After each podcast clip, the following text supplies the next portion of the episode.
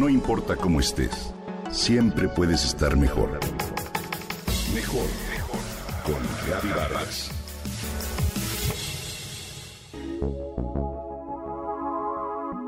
Mucha calma interna.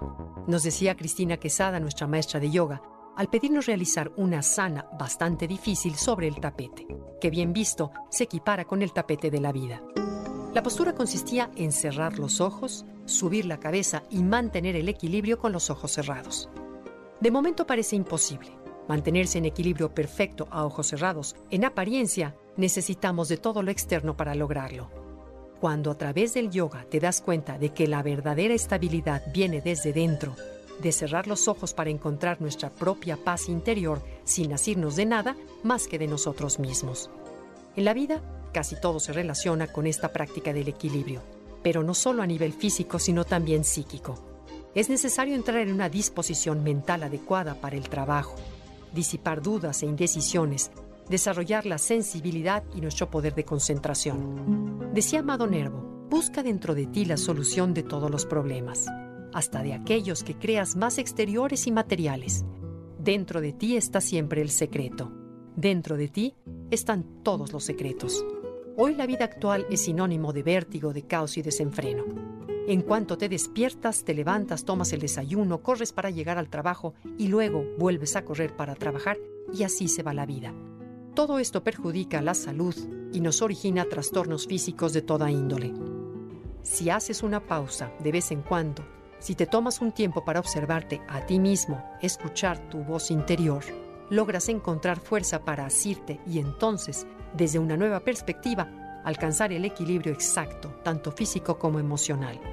La práctica del yoga requiere una serena, regular y rígida conducta de vida no es solo una forma de ejercitarte, es en sí una filosofía de vida, una experiencia que nos lleva a entender que más allá de una postura, de una asana, es una filosofía milenaria cuyo objetivo es nada menos que alcanzar la paz, la felicidad. A lo largo del tiempo nos damos cuenta que la mente es nuestra aliada, pero hay que trabajar en ella para alcanzar dicha paz. Es importante estar conscientes de nuestra mente y del presente para que el pasado no nos origine sufrimiento ni el futuro ansiedad. Recuerda que la práctica de esta filosofía no termina en el tapete. La práctica más importante la llevas a cabo en el día a día, inmerso en el tránsito vehicular, en la oficina, en tu hogar, con tu pareja, amigos y en el planeta. Allí muestras la fuerza de tus piernas, del abdomen, de tu comunicación, pero sobre todo de la energía con el mundo y el equilibrio en tu mente. Además de la meditación, practicar esta filosofía fuera del tapete te lleva a la introspección, a valorar tu actuar al final del día y a ser congruente con tus creencias. Al practicar yoga como en la vida diaria, ponemos una intención que hace especial esa sesión.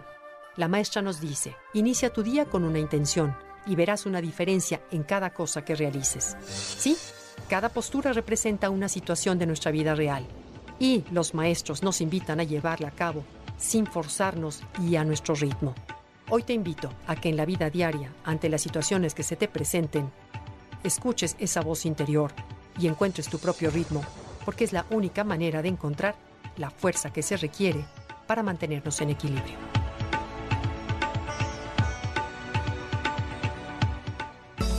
No importa cómo estés, siempre puedes estar mejor. Mejor, mejor. Con Reavivadas.